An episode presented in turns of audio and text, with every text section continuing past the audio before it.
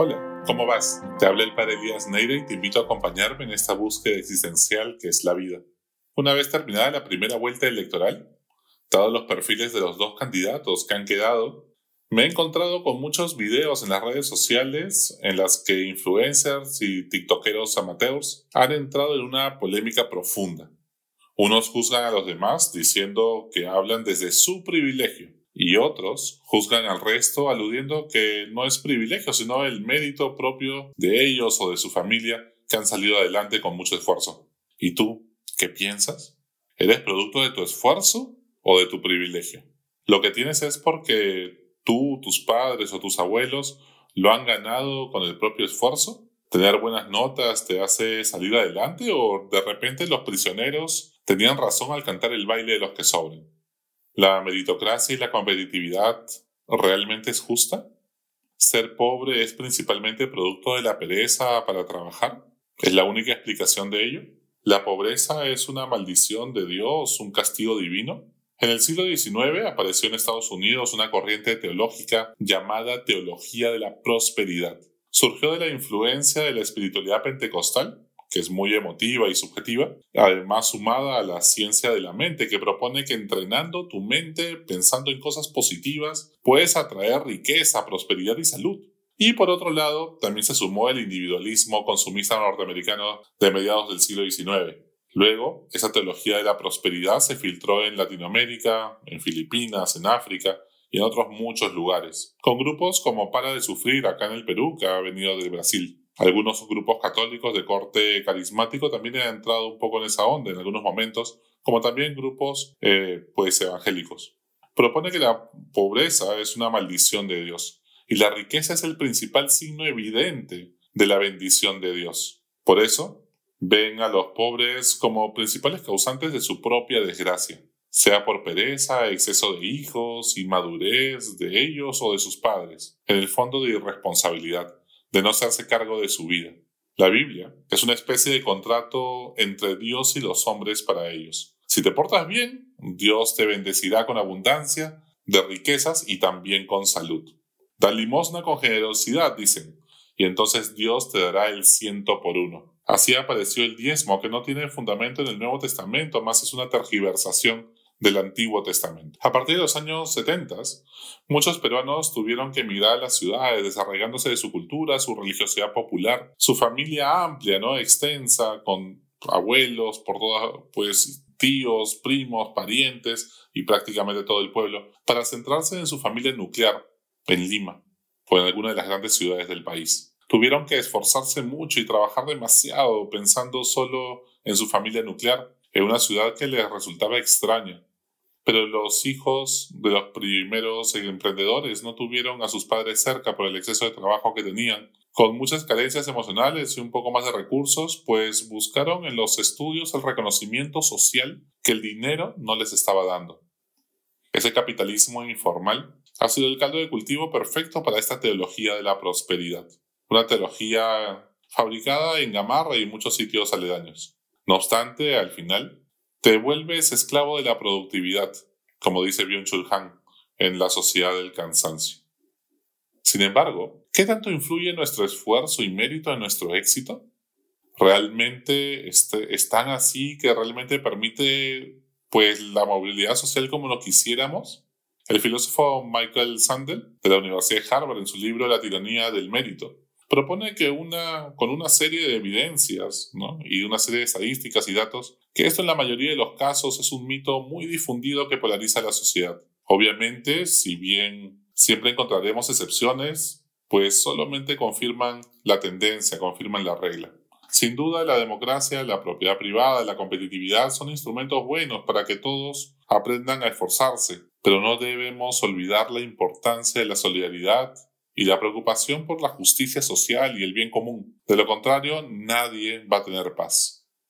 Jesús, en la última cena narrada por San Juan, nos dice, sin mí no puedes hacer nada bueno. Toda persona, incluso siendo ateo, cuando hace algo bueno movido por un amor gratis, gratuito, es con la ayuda de Dios, que purifica sus motivaciones hasta lo más profundo de su inconsciente, para realmente poder amar gratis.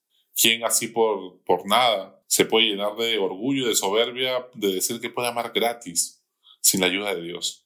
Así colaboramos todos, creyentes y personas de buena voluntad, en recrear el mundo haciéndolo mejor. Jesús nos invita a comprometernos por el bien común, para que este mundo sea más justo y todos tengamos oportunidades para desarrollarnos integralmente.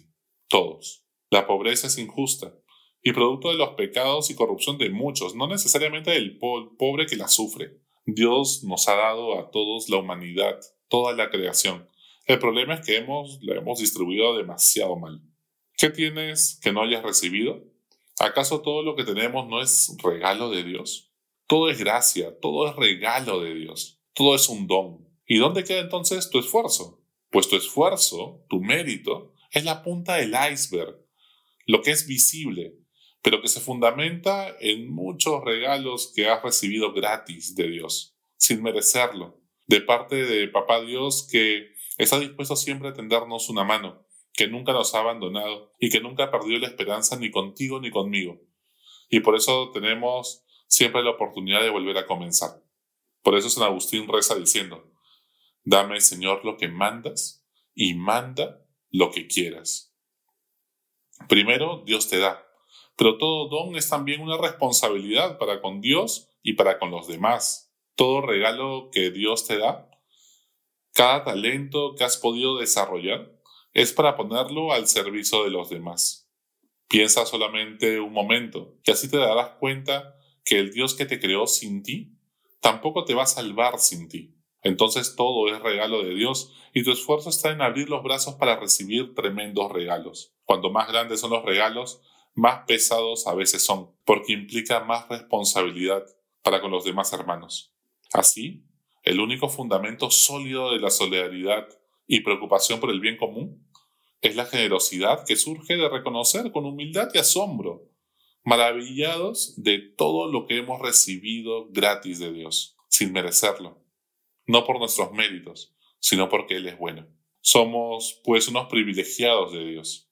Y desde nuestro privilegio de ser hijos queridísimos del papá, decidimos no dar lo que nos sobra, por lástima con los pobres. No es así. Ni juzgarlos como unos holgazanes que no merecen ninguna ayuda, viéndolos con desdén desde nuestra superioridad, ¿no? Con nuestra nariz respingada, sino reconociendo su dignidad y que somos hermanos. Tenemos la misma sangre que corre por nuestras venas y que lo que he recibido gratis es para servirte a ti también porque el cielo y al cielo no te llevas lo que tienes, sino lo que das con generosidad, como decía San Francisco de Asís. Quizás, si solo estás viendo la punta del iceberg de tus méritos y esfuerzo familiar, es que te conoces muy poco. Juzgas a todos desde tu punto de vista. Nuestro egocentrismo, pues muchas veces nos ha combinado a una burbuja donde todo lo que vemos es nuestro propio reflejo. Atrévete a mirar más allá Atrévete a trascender.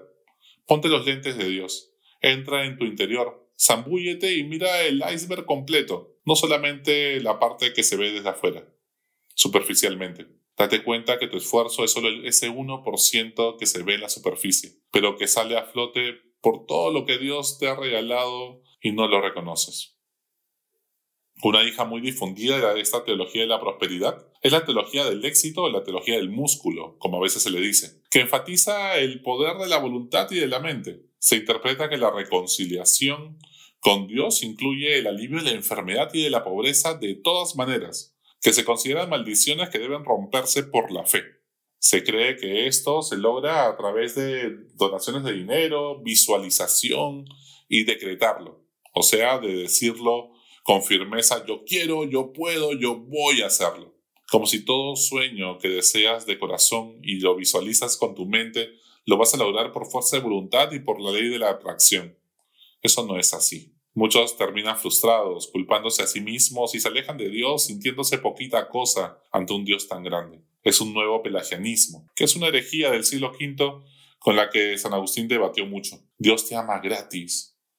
Claro, que ayuda a que tu mente se focalice, que hay que ejercitar la voluntad, por supuesto que sí, y esforzarse haciendo deporte y una serie de actividades, muy bien. Y que pues hay que ser apasionado y luchar por nuestros sueños, por supuesto que sí, pero mejor disponte a ayudar a Dios con su sueño, con el sueño de Dios en la tierra, a estarle pidiendo a Él que te ayude a ti con tus sueños. Al final, ¿quién es el centro?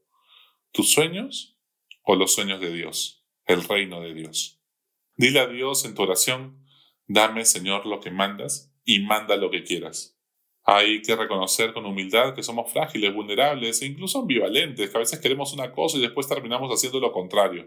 Pero la gracia de Dios se manifiesta en nuestra debilidad. Cuando eres humilde, Dios manifiesta su fuerza. Que no te quepa duda de ello. Hasta la próxima. Sigue buscando que Él te encontrará.